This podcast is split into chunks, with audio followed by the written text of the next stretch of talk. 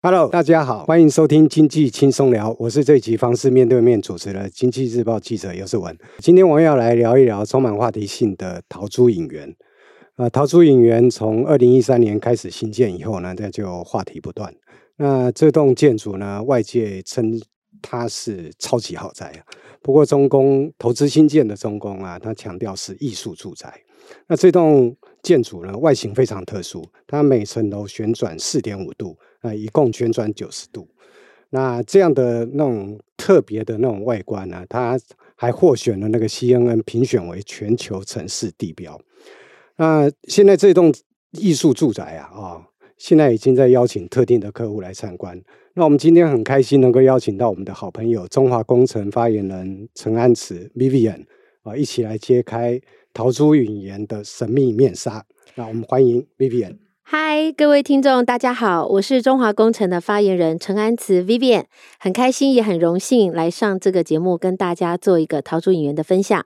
哎，这次这是你第一次来 Podcast 的吗？对啊，第一次，所以很兴奋。哦、第一次就献给我们，是非常荣幸。谢谢。嗯，哎，就我的了解哈，那个陶朱隐园啊，它在二零一八年就已经完工了啊，那为什么到现在才开始邀请来贵宾，然后开始销售呢？其实陶朱隐园这个案子哈，其实是蛮特别的。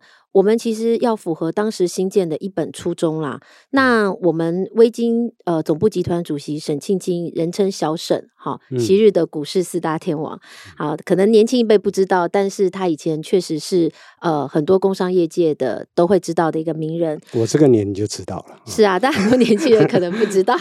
那呃，因为他其实呢是很着重于在于这个保护地球。那因为他。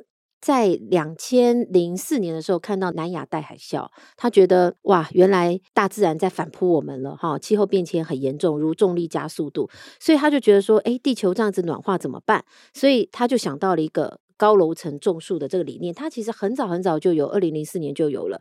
那说到为什么我们完工了就一直还没有销售呢？主要是完工之后呢，我们也持续的在做一些庭园树种的整改。我们一直希望，嗯、呃，不管是哦，就为了树是不是？不只为了树，还有品质，还有设计。呃，只要在这个过程之中，我们的小沈觉得说，嗯，品质他觉得不满意，或者这个设计可以更好，嗯、那他就是一定会是把它整改打掉的这个部分。什么叫整改？整改就是打掉。就打，掉，我们就用最好的设计。的哪些东西？三年的时间了，到现在二零二二，很多就是，譬如说呢，例如说，呃，如果最近听众有经过我们的变化，会看到我们的门口就是我们的广场，我们大门外的人行道广场，一直延伸到我们的、嗯、呃。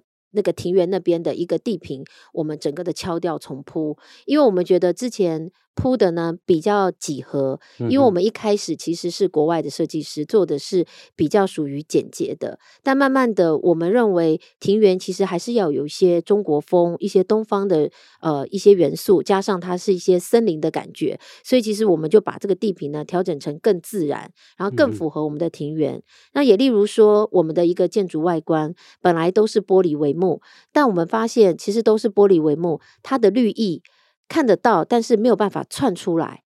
所以后来我们有部分的一个呃，在我们的外墙的部分改为一个金属的栏杆，好，让我们的一些植栽可以从这个金属栏杆的缝隙长出来。这样远远的看，尤其我们从贝拉维塔那个方向看，其实你就会看到整个像一个森林、一个大树的感觉，就整个绿意都窜出来了，很不一样。嗯，所以我我们应该是说，我为什么我听说连安全梯都有改了？对，我们安全梯是很特别的。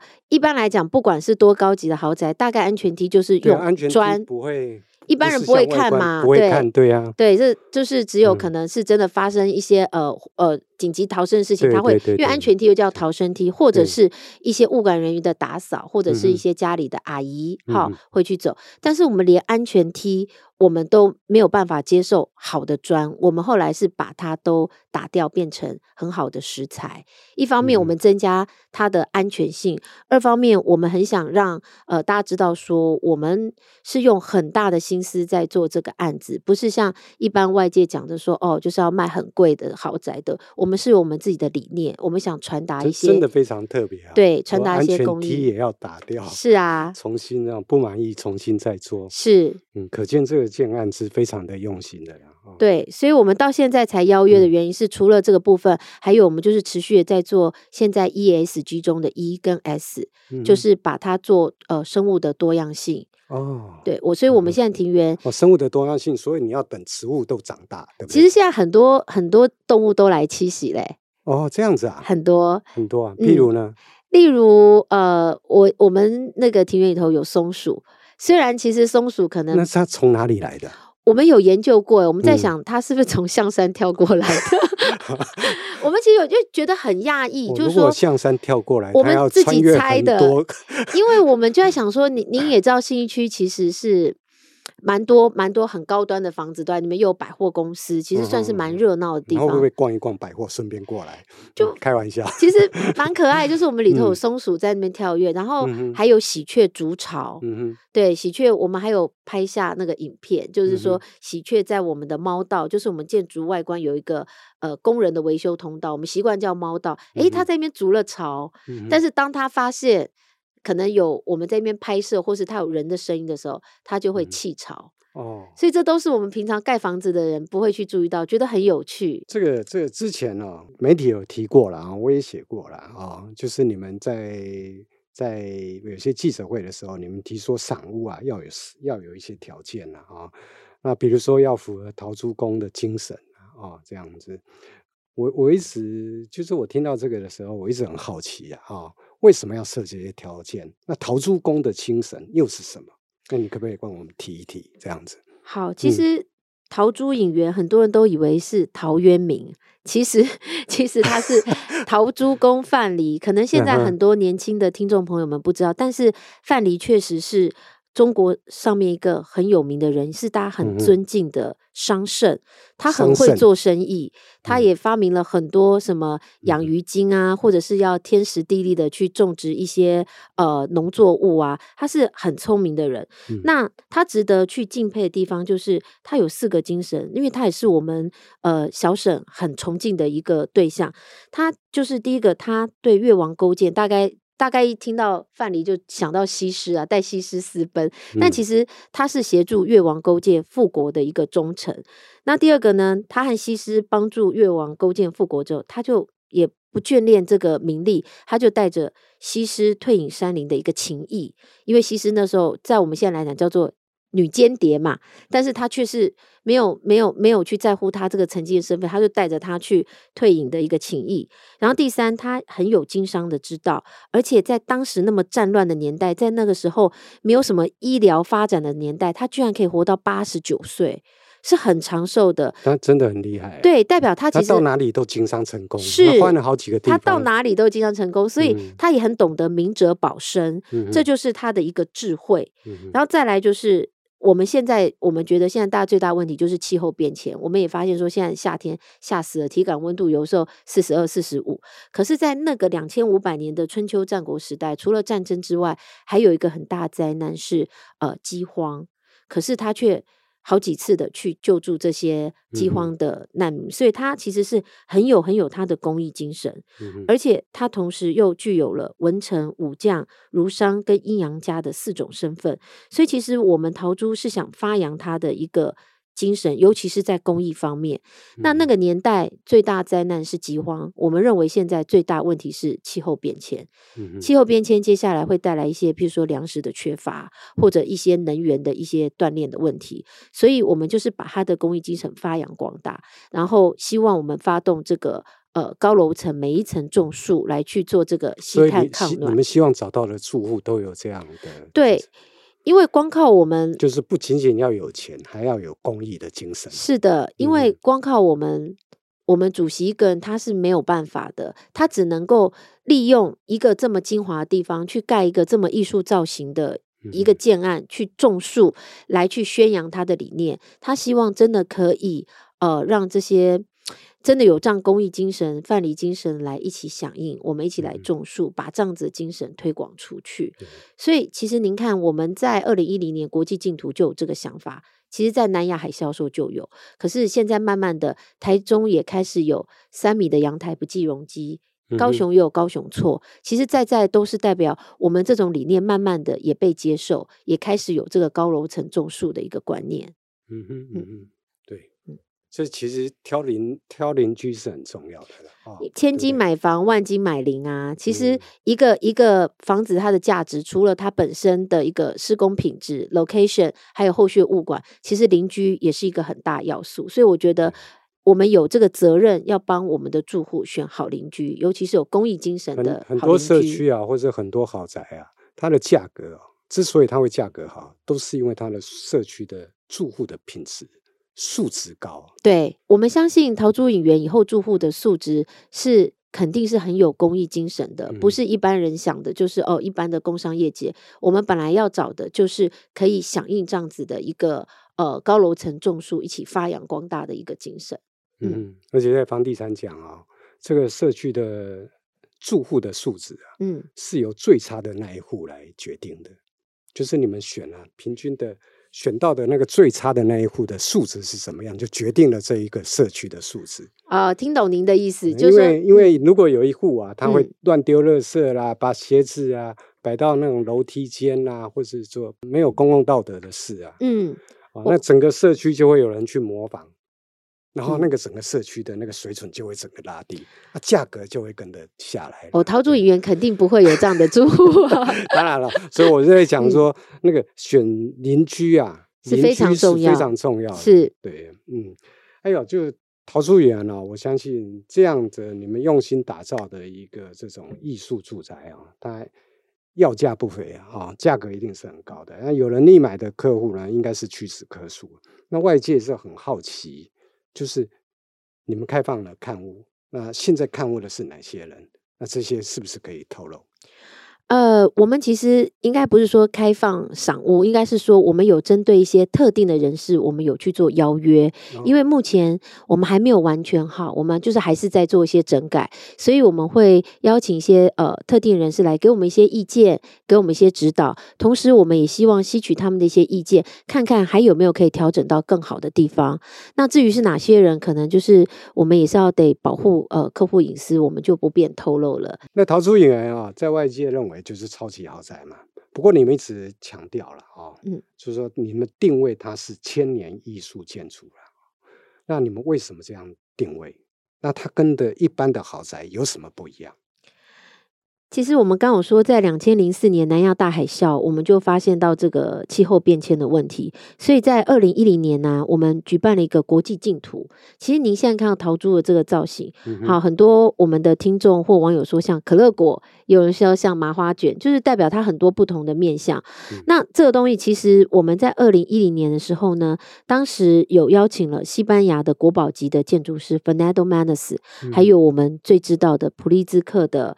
呃，建筑大师扎哈哈迪，哈，那跟我们这个法国的生态建筑师 Vincent Calibre 他们一起来竞图，嗯、可是却。跌破眼镜的是由当时最年轻三十二岁的这个 Vincent Calibre 他他得到啊？为什么说他三十二岁？因为老外算法跟我们不一样，我们都觉得他三十四，但是他算实际年龄，他说他三十二。Anyway，三十二或三十四都是代表他很年轻。第一个是我们我们沈主席很喜欢给年轻人机会，那当然这不是主因，主因是他的设计让我们为之惊艳，因为他当时设计是用城市之树。它就是用这种旋转的，每一层向上旋转四点五度，去创造出可以种树的大露台。它这样子的概念打动了我们，嗯、但是我们我们沈主席当时也是很犹豫啊，因为因为很多幕僚都告诉他不要不要，当然要选扎哈哈迪，当然要选 Fernando Manes，有名嘛。对啊。但是我们主席就觉得说，哎，这个年轻人很有想法，很有创意，如果能盖出来，这将是一个可能。不要讲前无古人，以后也不会有来者，因为盖这个房子真的花了我们太多时间、太多钱了，真的。嗯嗯、对，所以说我们后来就选了他的这个盖出来。那因为它可以帮我们向全世界传达我们要吸碳抗暖的理念，好，所以我们着重在高楼层种树。那后来才有演变出，我们又打造了一个生态庭园。就是想要利用这些，提供给住户更好的一个住户的环境，同时呢，符合 ESG 中的 E 跟 S，节能啊、减碳啊，包含创造生物多样性啊，这些都是我们想要去努力的方向。嗯哼，嗯，所以这好，这个这栋艺术建筑从一开始发想到最后的选这个净土啊，到最后你们的呃去打造这栋豪宅，其实那个理念是一贯的。对，我们理念是非常早以前就有的，嗯、而且呢，我们觉得为什么我们都不说自己是豪宅？因为我们觉得豪宅是可以用金钱价格去平量的，但是。嗯我们认为我们就是一个艺术品，它其实是看价值。那至于它的价值在哪，可能就真正在属于它的收藏者的一个心中。而且我们不只是用种树，我们为了让它节省被打掉的碳足迹，我们用了两千五百年最大地震回归周期来规划它的一个隔震系统。所以，我们底下有二呃四十八组的隔震垫，地震来的时候呢，超过四级以上，它可以消弭它七成的一个。地震的一个能量，那隔震是在在地下室第四，对，它等于说我们的建筑物是盖在这四十八个造价上亿以上的一个隔震垫上，所以地震来的时候，我们建筑物会自己摇，但是因为它不会有撞击，所以我们周遭就像护城河这样子，有都有一米的隔震缝围绕在四周，所以地震来的时候，它有个缓冲的空间。嗯、那只要它的一个建筑结构呢，不会产生塑性。永远是保持在弹性的状况。那以现在的一个钢，还有一个其实隔震也叫免震了，它是最顶级的。因为现在现在有很多有自震、抗震、隔震，啊，对啊，对。那我们隔震就是把地震的那个隔绝掉，隔绝掉，对，隔绝掉。那那其实只要我们让它一直保持在全部的弹性，我们认为它其实建筑结构寿命长达千年都不是问题，因为钢是一个很稳固的一个建材。好，所以这部分我们觉得它是可以当艺术品一直传世后代的。嗯哼，对啊，这也是想。其实很多人对说你设计成这样的这一个形旋转的形状啊，因为我们一般认为建筑物哦就是要、呃、四平八稳，四平八稳啊，要对称会比较安全的啊。那您刚刚已经提到嘛啊，你们做了很多在结构上、安全上的一些努力了啊。哎，我我我在想啊。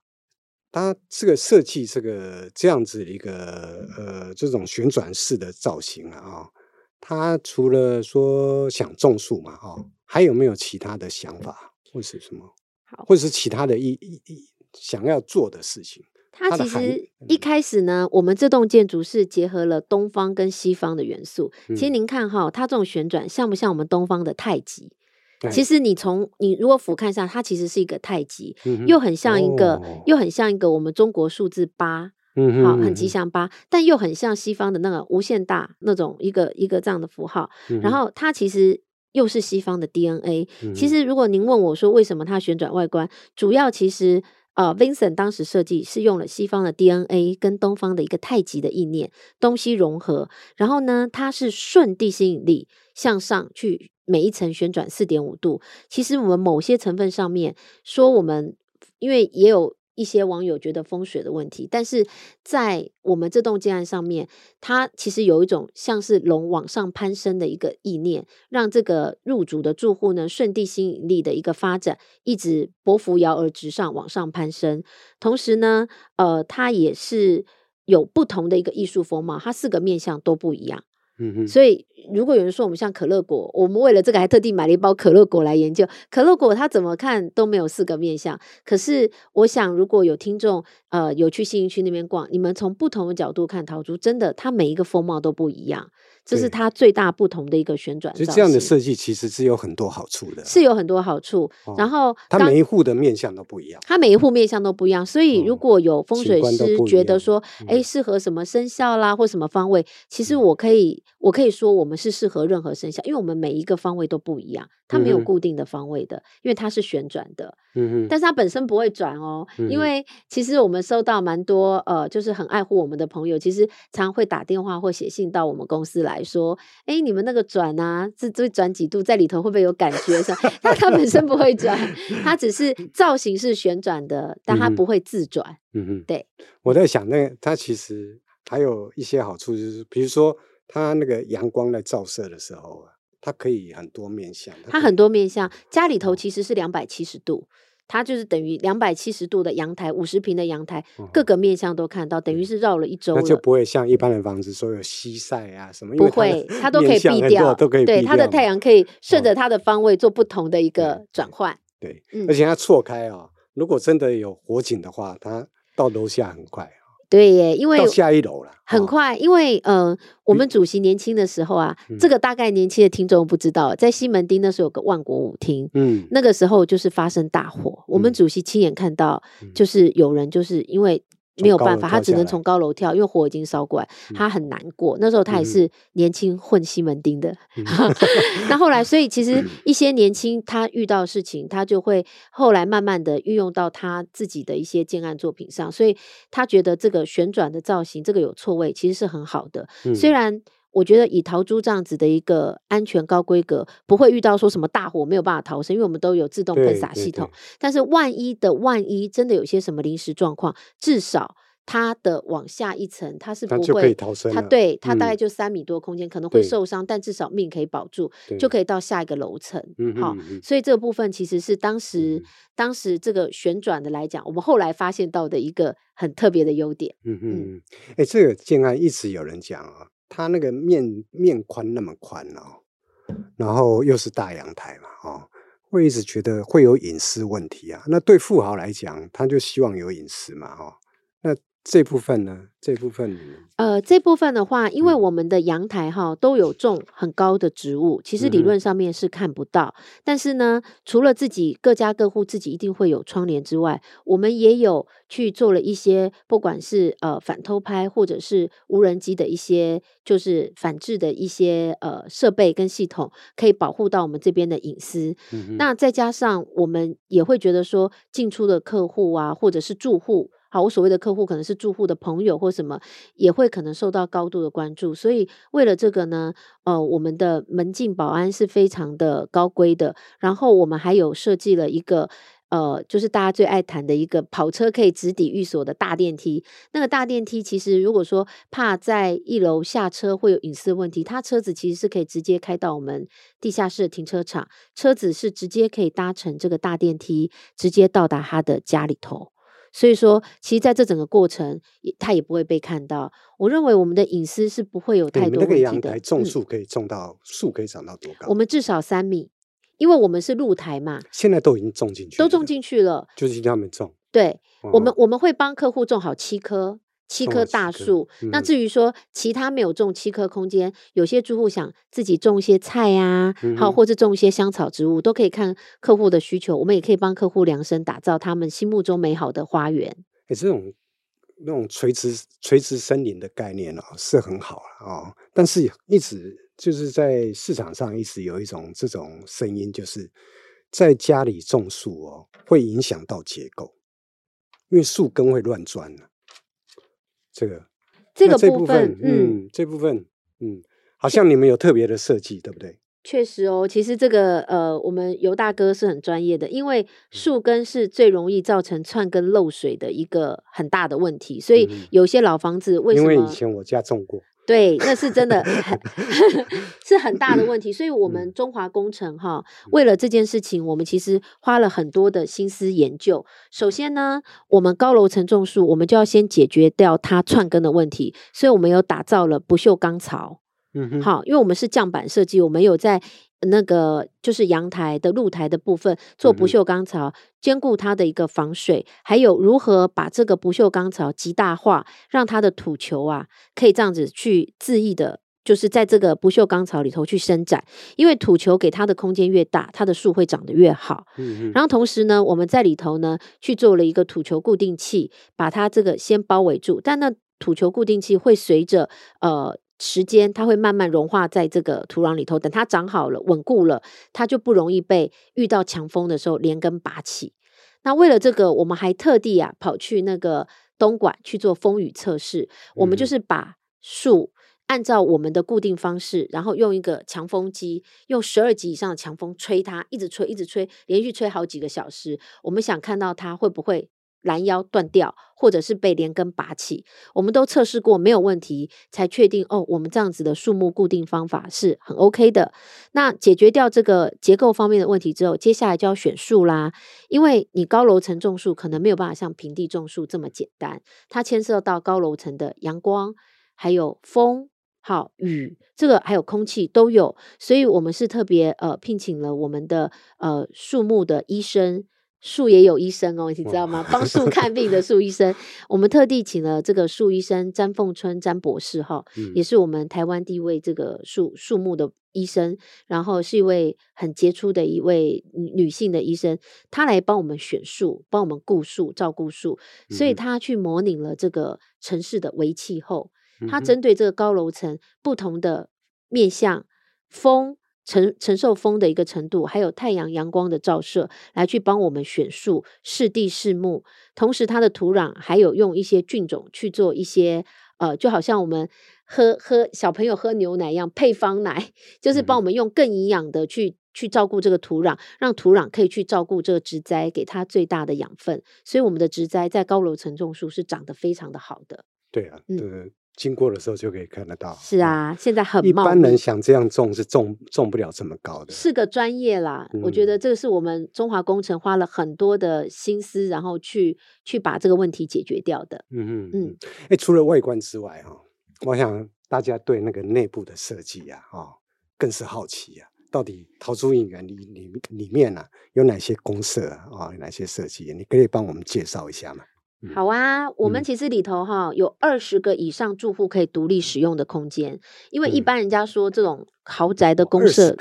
二十个以上，哦、因为一般说公社几乎都没有用，都浪费。可是陶朱隐园的公社绝对不会浪费，我们会有很好的一个物业管理办法，让客户可以充分的使用到这些空间，嗯、而且是各个年龄哦。嗯、因为我们有超过千平的一楼大庭园，嗯、我们有种了很多大树，嗯、然后我们也很鼓励现在的小朋友呢，可以在。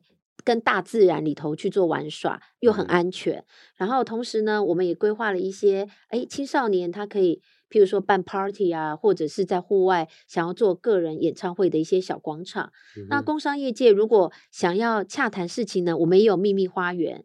然后我们自己呢，也有所谓的宴会厅，就是可以让我们的住户在里头，他想要宴客。家庭聚会，甚至举办 party，找一些那卡西啊，或在里头跳舞都可以。嗯、那最特别的是，我们里头有一个呃九米大的一个自然水瀑区，嗯、这个其实在台北来讲几乎是很少见的，要在一个寸土寸金的地方弄一个这么大自然水瀑，而且是自然的石头去堆的。嗯、你不说，你光看照片，它的位置在哪里？它在我们呃，它在我们靠近。那个游泳池的那个地方，要可能要到我们现场才会比较清楚，因为它是游泳池，在游泳的时候是从是在一楼，是从 B one 一直涨上去一楼九米，哦哦、然后它会让我们在游泳的时候呢，就可以马上从一个大窗景看到那个大瀑布，仿佛你就在山里头。宽有多宽？二十五米。二十五米。对，但是我们的水瀑大概有五十米，我们游泳池的水道是二十五米，嗯，我们那个水瀑水瀑五十米，水瀑五十米，对。对，非常的壮观，而且我们现在还打算要在九米的瀑布上面再去做一些呃自然的山景。它就是一个水下来，还是旁边还有？它旁边有也有类似小瀑布这样下来。那有一样有种树，有种树，所以等于呃这个瀑布的水是从石头里头出来的自然的感觉。然后水水量蛮大的，那因为水量蛮大，就有这个水汽嘛，水汽再结合森林里头的树气，就产生了芬多精。嗯哼，而且走过那边精神会很好，非常，而且更特别是那个地方啊，你有走过吗？我天天在那边走，所以你看我的精神就很好。这重点是为什么我很喜欢在那边？因为因为那边非常的凉快。现在不是夏天很热吗？对，我们我们在现场服务人员有时候就会去巡，就喜欢待那边，因为我们有实际测量过温度，那边的同一个时段温度可以比我们在外头低九度。啊，低到九度，啊，低到九度，真的，我们每天都有做监测，越热它的温差越大，这样子啊。所以我，我我们觉得那里其实是一个很避暑纳凉的好地方。可能因为它有水汽，嗯、加上可能它的一个地方的日照，它还是有日照，可是因为可能有水汽的关系，就是整个都很凉爽。嗯，那后来我们曾经就有一个感觉是人间仙境。对，我们有个住户跟我说，他们之前去小屋来就有这种类似的感觉，嗯哼，就是真的就很凉，然后温度可以差到九度，嗯哼，嗯，这是一个气候变迁底下，我们又发掘到另外一个可以去降温的一个好方法。嗯、就是要有水铺。嗯嗯嗯，那边也有一些小动物或什么那个很多动物，它跟那个生你们的生态庭院已经融为一体了。是是因为我们在那边就让一些蕨类啊、青苔很恣意的生长，鸟也会飞过去，鸟也会飞过去。然后我们也有养鱼，所以其实未来搞不好可以写诗，千山鸟飞绝啊，类似这些，还可以写生。他那里就是也有养很很多的鱼，然后以后我们会让呃住户的小朋友可以在那边跟鱼互动、喂鱼啊、去玩耍，嗯、那又很安全，嗯、因为我们那里有做一些安全的防护。嗯、然后我们那里就是常常会有不知名的鸟类，上次我们就看到一只很像很像那种小鸡的，后来才知道它叫黑冠麻鹭，很像小鸡，就很特别，就公社变成有点像是。小小的生态植物园那种感觉，我相信小小朋友会很喜欢啦。嗯哼，对，所以我们的公社是很实用又很自然又很生态的。刚刚提到你们有设计那个超大的电梯嘛？哈，可以好像是跑车也可以进去，救护车也可以进去嘛？哈，我知道你们在顶楼是不是还有个停机坪？对，我们在顶楼有个直升机停机坪。那为什么会设计这样？其实包括那个超大的电梯啊，包括其实那个尤大哥，你有发现我们桃竹的 location 很特别，它的门牌是六十六、六十八号，嗯、就是是一个很吉祥的。然后呢，嗯、为什么讲到这个停机坪？因为它刚好是位在两大金控中心，就是国泰跟富邦两大金控中心的中间位置，旁边有个中国石油，中国石油又是代表能源，代表我们那边有金源跟能源。那中国石油上面有一个停机坪，其实有。只是因为我们现在哦中油上面也有，那只是现在台湾的航空法还没有开放。那当时这样设计，为什么像有一些医院啊，或者是很大的这个能源中心有，就是为了因应一些突发状况或紧急性的需求。我们同时也是考虑到这一点。如果说以后有一些比较特殊的紧急状况，那相信其实未来我们的住户很多，他其实是有能力有这个自己的私人直升机的，那他可以就近就去做一个。呃，去做一个临时性的运用啦，其实需要的时候是分秒必争的啦。是的，哦、而且未来我们相信，等空中汽车，嗯、因为现在日本空中汽车也慢慢的都起来了，未来那个地方可能也不只是直升机，嗯、可能也会是空中汽车的一个停机坪。嗯哼嗯嗯，主要还是会为这些工商业界想象一些突发状况的一些临时应变的一个方式。嗯哼嗯，嗯桃竹园园啊，另外一个比较谈论比较多的，就是我们经过的时候就看到它。绿成一片了啊！那大面积的在种植树木了啊！那有人称这个桃竹园就像垂直森林，那也有人形容它是都市里面的绿色奇迹、绿色建筑奇迹。那呃，你是不是跟我们谈一谈呢？中工在这方面的理念，还有他他在打造这个垂直森林哦，他所下的功夫。其实中华工程在早期，它是做。呃，国营国营的公共建设，像其实中公很厉害的地方，它已经大概七十多年了。它盖了机场、捷运，啊、呃，还有所谓的呃水库、水坝，其实盖了很多这种，还有什么？还有盖水坝，有都有。哦、所以说，其实它是等于说以前的十大建设，它其实居功不少，它其实盖了很多公共建设。那慢慢我们转型成建设公司，所以我们也很努力的在在做这个转型，所以。呃，桃竹影园不只是中华工程，一开始我们也是请了盖台北一零一的华雄跟我们一起一起来盖这个、嗯、这个桃竹。那所以呃，桃竹这边来讲呢，中工除了是说在每个细节都很规划之外，大概最大突破就是刚刚您有问到的高楼层种树，因为这个在当时台湾真的几乎很少。你们总共种了多少树啊？我们总共种了两万三千棵。哇，那大的呢？大的哦，大的大概也有个呃几千颗不等，因为我们现在、嗯、因为大的要有定义，哎，你们有算一下，这样 这样可以减碳可以减多少吗？我们一年大概可以减一百三十一百三十吨碳，其实不多不多，但是我们觉得就是还是努力的在尽一份心力。我们不只是吸碳，嗯、我们也有做节能减碳，像我们有太阳能、太阳能发电，嗯、我们还首创住宅有六台风力的发电。哦。有风力发电，然后我们光是雨水回收，嗯哼，我们做了超量雨水回收，我们雨水回收可以达五百吨，哇！那我们就是之后会把这些水拿来去做一些庭园的浇灌，嗯、所以其实中公在这个案子，不管是绿建筑，甚至于国外的 LEED 跟 WELL，我们都很努力，因为我们想让它成为一个代表作，也是宣扬我们公益精神的一个理念。嗯、所以呃，中华工程。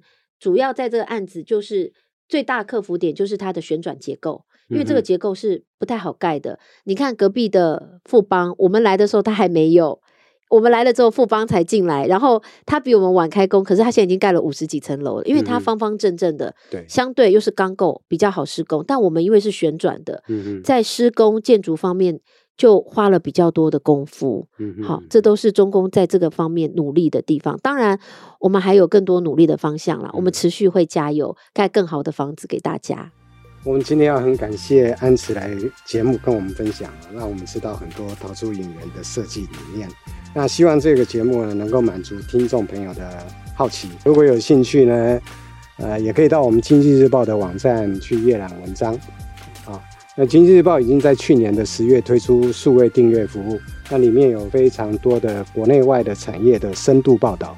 那有兴趣的听众朋友，欢迎订阅阅读。那喜欢我们的节目，也不要忘记给我们五颗星的评价。那如果有任何想听的题目，或是对本期节目有任何问题，都欢迎在底下留言或来信告诉我们。那我们下次见，谢谢安慈，谢谢谢谢大家，好，再见，拜拜。